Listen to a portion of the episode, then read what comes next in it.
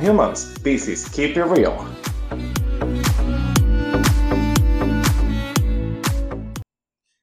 Hola mi gente, mi nombre es Joel Peralta y estaré con ustedes cada semana trayéndoles un tema que nos ayuda a olvidarse de todo lo que está pasando alrededor del mundo.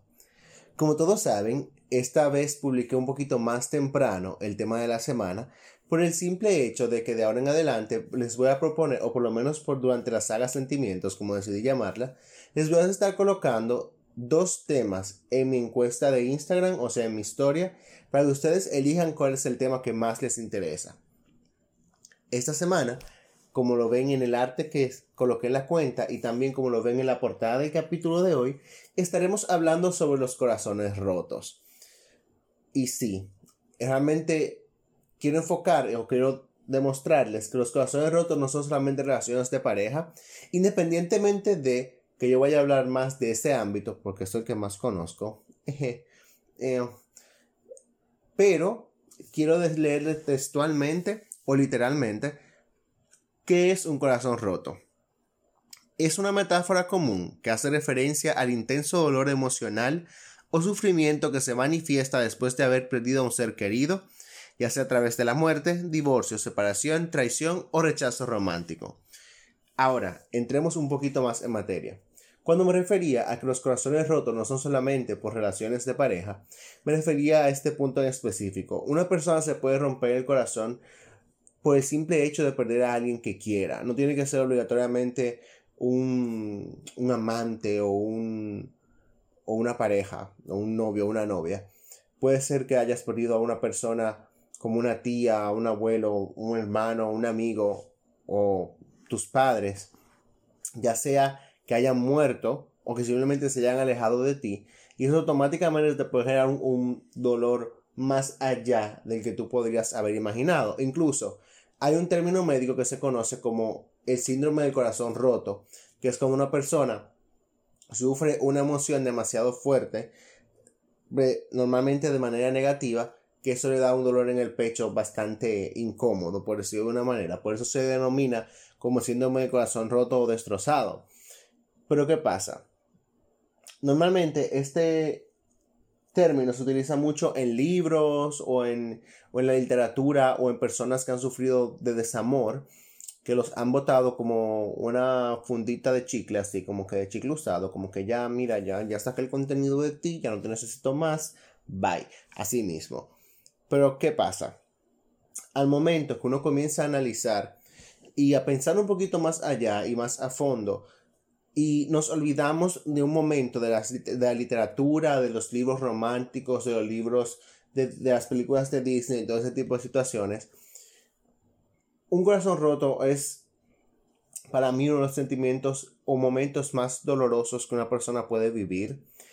Y aún es más difícil cuando nosotros los seres humanos nos aferramos a esa persona que nos rompió el corazón y buscamos que esa misma persona que nos rompió nos repare. O sea, como que tan contraproducente. Es como que uno, uno es masoquista por naturaleza. Como que uno sigue cayéndole atrás a lo que le hizo daño. No con esto no quiero decir que uno no puede luchar por amor, no puede luchar por recuperar a una persona que perdió en su vida o X o Y razón. Sin embargo, ya cuando llega al punto de enfermizo, de que tú estás cayendo detrás de una gente que no se preocupa por ti, que no está por ti, que vuelve contigo un día, para después volverse ahí, para volver a que tú vuelvas a sentir el mismo sentimiento. O sea, yo conozco personas que han pasado por múltiples corazones rotos por la misma gente. O sea, ¿ustedes creen que eso es posible? O sea, yo les dejo la pregunta para que ustedes la listen. Y voy a hacer un silencio de tres segundos. ¿Ustedes creen que es posible que una persona se deje hacer daño decenas de veces, cientos de veces por la misma gente? Comenzamos los tres segundos ya pasaron. O sea, después espero que se hayan respondido a ustedes mismos esa pregunta que yo acabo de hacer, porque mi respuesta es la gente estúpida. O sea, de verdad. Los seres humanos somos estúpidos por naturaleza cuando se trata de amor. Aclaro, no, no, me tengo que incluir a mí en el paquete porque yo mismo me, me aferré por mucho tiempo a una idea de lo que era una amistad real, una idea de lo que era un amor real, entre comillas, todo. Y dejé que personas me pasaran por arriba, haciéndome daño múltiples veces, tratándome como esa bolsita de chicle que yo dije que tú tomabas y la tirabas después de que la usabas. O sea, como que tú le sacabas el contenido y después la tirabas. Y después tú como que te diste cuenta que la tiraste en el piso, que el piso no tiene que tirar basura y tú vas y la recoges. Así mismo. Y es como que cuando uno comienza a pensar y analizar las cosas que uno ha hecho en su vida pasada, o sea, con vida pasada me refiero a años anteriores, perdón, es como que, conchole, yo fui tan imbécil en ese momento, fui tan bestia como dejar que una gente me tratara como que yo fuera nada, sin, sin darme mi valor. Pero entonces volvemos con otra situación aún más pesada. Cuando a uno le rompen el corazón, uno finge que está bien. O sea, es como que automáticamente a ti te clavan esa estaca en el centro del pecho. Es como que tú finges que estás bien con tu estaca que te atravesó, mi amor, que te atravesó el pulmón y te salió por la espalda y tú tienes la mano empuñadura del cuchillo clavada en el pecho. O sea, ya la, la, la hoja entera ya te pasó, te atravesó. Y uno quiere insistir que uno está bien. Uno quiere insistir que, las cosas van a mejorar, que todo va a fluir. Es verdad, todo va a mejorar cuando uno acepta que está mal. Y por eso he decidido ahora darle algunos trucos de cómo identificar o cómo superar un corazón roto. Y son los siguientes. La primera es no tratar, como dije, no tratar de aparentar que todo está bien. O sea, Mientras más uno aparenta que todo está bien, más daño se está haciendo uno mismo. O sea, la negación siempre va a ser la peor salida, porque al final, esa salida que todos llamamos negación, que se ve súper amplia al principio, cuando usted sigue avanzando, se va volviendo el camino más angosto y usted puede pesar, qué sé yo, 60 libras y tener el tamaño de un niño de 3 años y usted no va a caber por ese, por ese, por ese estrecho que usted está dejando con su negación. Así que dígale no a la negación y déle para adelante y admita que usted está pasando por un mal rato. Usted pasa tiempo con sus amigos, comparte con ellos, le dice sus penas, le cuenta lo que está pasando. Los amigos no son solamente para fiestas, señores. Los amigos de verdad de uno van a estar ahí para abrazarlo, para abrazarnos cuando tengamos que llorar, para reírse con nosotros cuando tengan que reírse, para echarnos nuestro boche y darnos nuestra galleta cuando nos la tengan que dar. Entonces, apóyense de sus amistades y seres queridos, seres cercanos, para poder superar ese pequeño problema.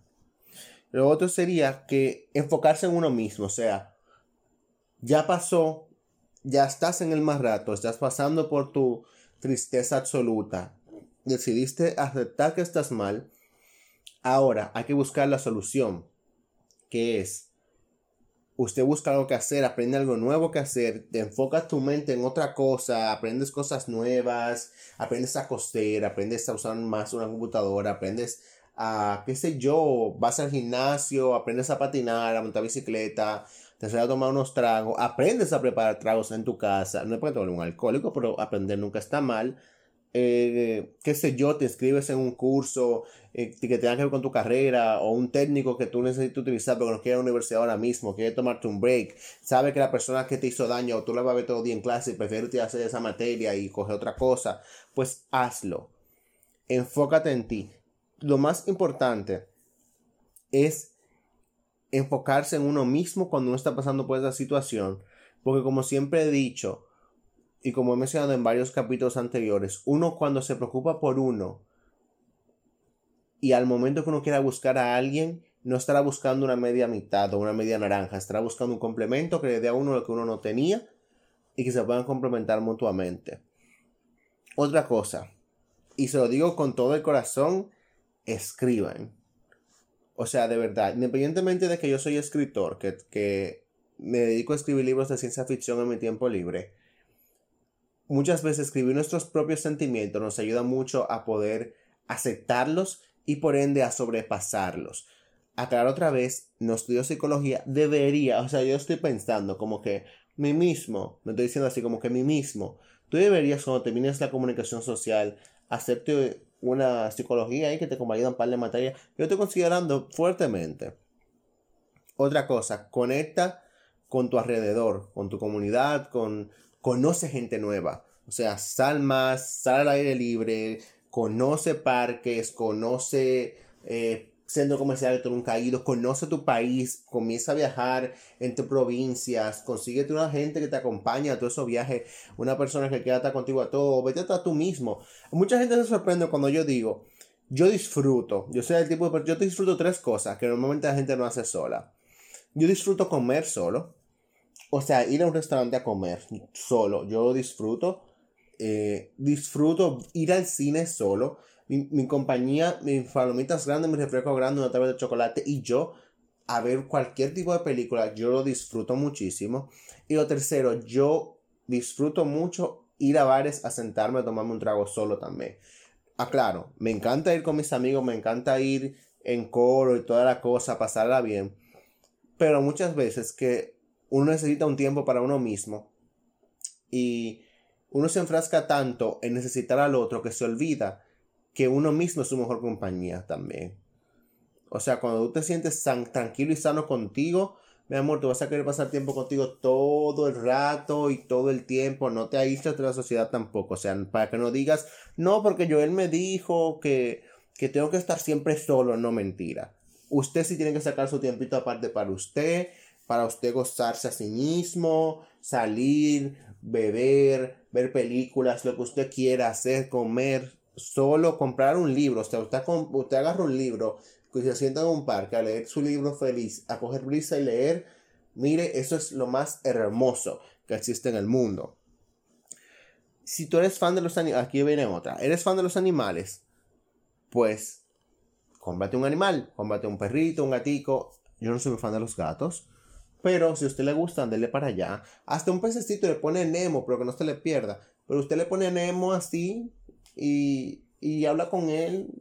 Y tranquilo, el pez siempre se va a encontrar el tema como que súper interesante. Usted va a poder desahogarse. Porque la memoria de los peces dura algunos segunditos y después se va. Ahí usted puede decir lo que usted le dé su gana. Y después de que usted haga todo eso, que usted pase por el proceso de curación, pues dele para allá y busque el amor nuevamente busque enamorarse otra vez. O sea, eh, enamorarse es una de las cosas más lindas que existe en el mundo. Quizá muchos no, no concuerden conmigo porque ya han roto su corazoncito, lo sé. Sí, te hablo a ti. Oíste, te hablo a ti que me estás escuchando ahora. Si te rompieron el corazón, simplemente haz, sigue los consejos que te di. Y créeme que vas a ser mucho más feliz. Y se te va a hacer todo mucho más fácil pero no implementen el clavo, saca otro clavo. O sea, desen tiempo a sanar.